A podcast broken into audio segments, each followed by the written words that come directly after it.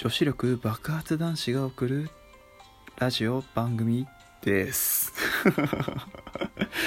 第18.5回目。はい田中将大の続きの 回を撮っております。はい。えー、皆さん今日という日をどうお過ごしでしょうか、えー、この番組はですね、えー、肉より魚より米よりケーキが大好き。パンケーキは俺のエネルギー。ともそんな男子が送るグダグダトークラジオ番組となっております。どうぞよろしくお願いします。はい。さっきですねこうなんかいろいろ資料を見ながら話していたらですね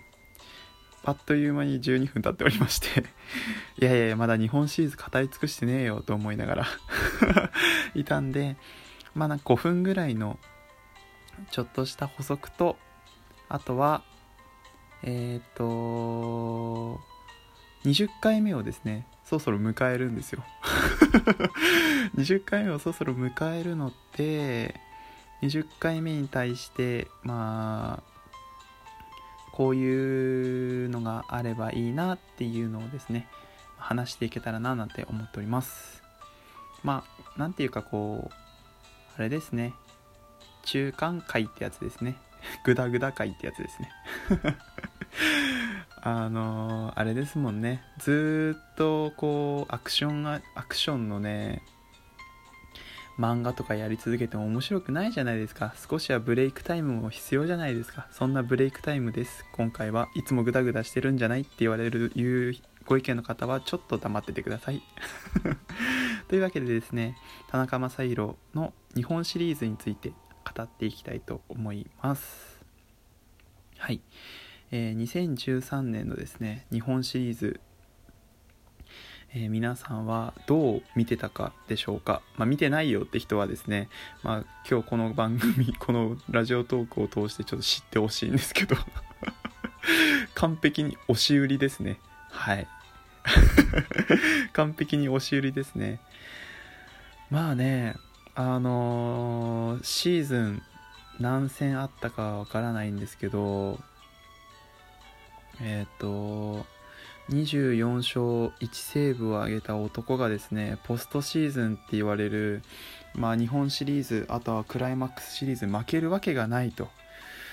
ね、思われておりましてで、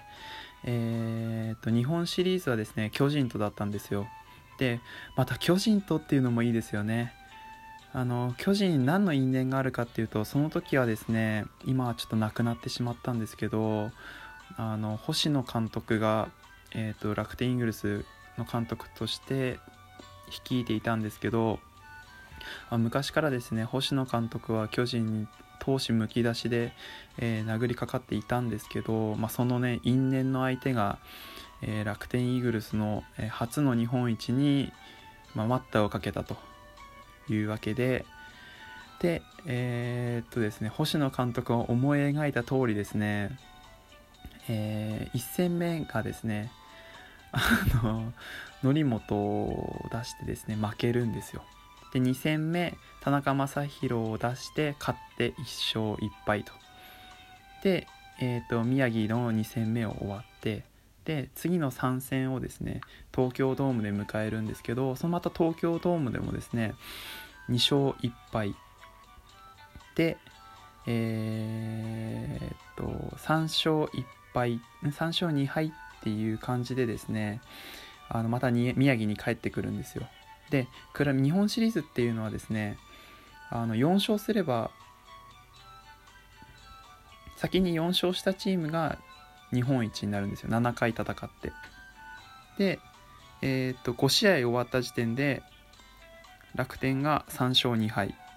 あと王手をかけたんですね。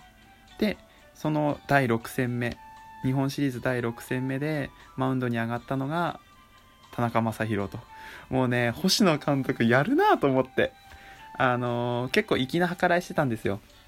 やっぱり田中将大は今年のその年の、えー、日本一をやっぱり日本一っていうかシーズンの優勝を導いたのは田中将大だっていうことで優勝決定試合もですね田中将大に9回投げさせたっていう感じであのこう親心みたいな感じでですね最後の試合も6戦目も大手かかったからお前が決めてこいという感じで送り出したんですよ。そしたらなんとですね負けるんですよ。9回160球まで投げて9回4失点4対1で負けるんですよね。3対1だっけかな？3対1で負けるんですよね。みたいな。でマー君で負けたよみたいな。えどうすんのみたいな。あこれ負けたべみたいな感じになったんですよ。でその負けた日本シリーズの回もですねあの宮城県民はもう勝つってもう思ってたからもうね球場の外にもずっと溢れてて楽天の球場って近くに総合運動公園みたいなのあるんですけどその総合運動公園に、えーと、スクリーンが設けられてパブリックビューイングがされてたんですけどそですけどそこもいっぱいになったんですよ。そこもいっぱいになるぐらいの人が押し寄せたんですよ。11月のクソ寒い時に。でも負けちゃったんですよね。で7戦目えっ、ー、と美馬投手が上がるんですけど先発に上がるんですけどまあ前の日160球も投げた男が次の日も投げんやろとかって思ったらなんとですね美馬投手7回1失点。でマウンドを降りるんですけどその時点で3対1で8回則本が上がって0点に抑える。で9回、えー、9回の表ですね。3対1えピッチャー則本。なんですけどまあ野球の試合っていうのはあの投手の代わり際っていうのはですね監督が審判に球審に向かってピッチャー誰っていう風に伝えてで上がるんですけどピッチャーが変わるんですけどニコニコしながら 吉野監督がベンチから出てきて9回の裏終わったら出てきてであのー、伝えるんですよ球審に。ピッチャー田中って。でそしたら田中マー君が登場曲っていうのがあのファンキーモンキーベイビーズのあと一つなんですよ。で登場曲が流れてうおーみたいなマジかみたいな160球投げてこ今日も投げるのみたいな。感じだったんですけどファンのファンももう勝つ勝つもう勝つんじゃないかって湧き立ってるからそのあと一つをですねみんなが大合唱するんですよ。そんなことほぼほぼないです。登場曲に合わせてみんなが歌うなんてことはないんですけどちょっとラジオトークの関係で著作権の関係で言えないんですけどてこうなんていうの拍手っていうかあのー、しながら送り出すんですよねみんなで大合唱で。で9回を締めて楽天が日本一になるというような感じでで日本一になって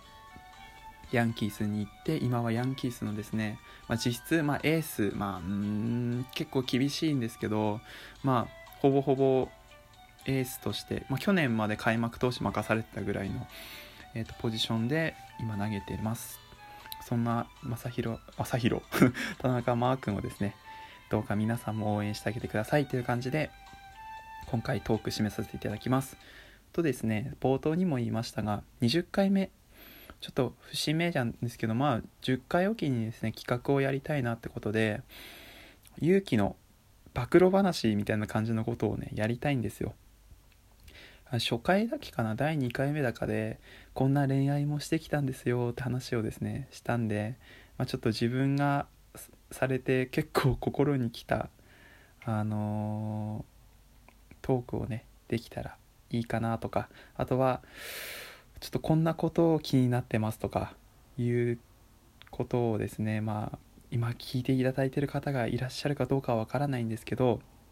そういうことをですね思った方がいらっしゃいましたら題目として、えー、質問箱の方に投稿していただけると嬉しいです。まあ、第20回目でこのテーマで話してくださいとか。なければですねなんか皆さんがやってるもうよく見るんですけど皆さんのラジオトーク本当に。あの誰々が好きとかっていうわけではなくて結構こうつまんで見るんですけどあの100の質問とか結構やってるじゃないですか。ああいうのちょっと挑戦したいななんて思ってるので、まあ、そんな感じのですね自分の紹介をもっと掘り下げてやりたいなっていうふうに考えております。なんで、まあ、そのテーマの一つとして、えー、皆さんから少し募集したいなと思いましてこの報告をさせていただきます。あとですね今ツイッターの方でアンケート取っておりまして19回目で話そうと思っているテーマなんですけど遠距離恋愛についてです。ちょっと遠距離恋愛についてですね。まあちょっとアンケート取っておりますのでそちらの方もご投稿願います。あえっとご協力願います。はい、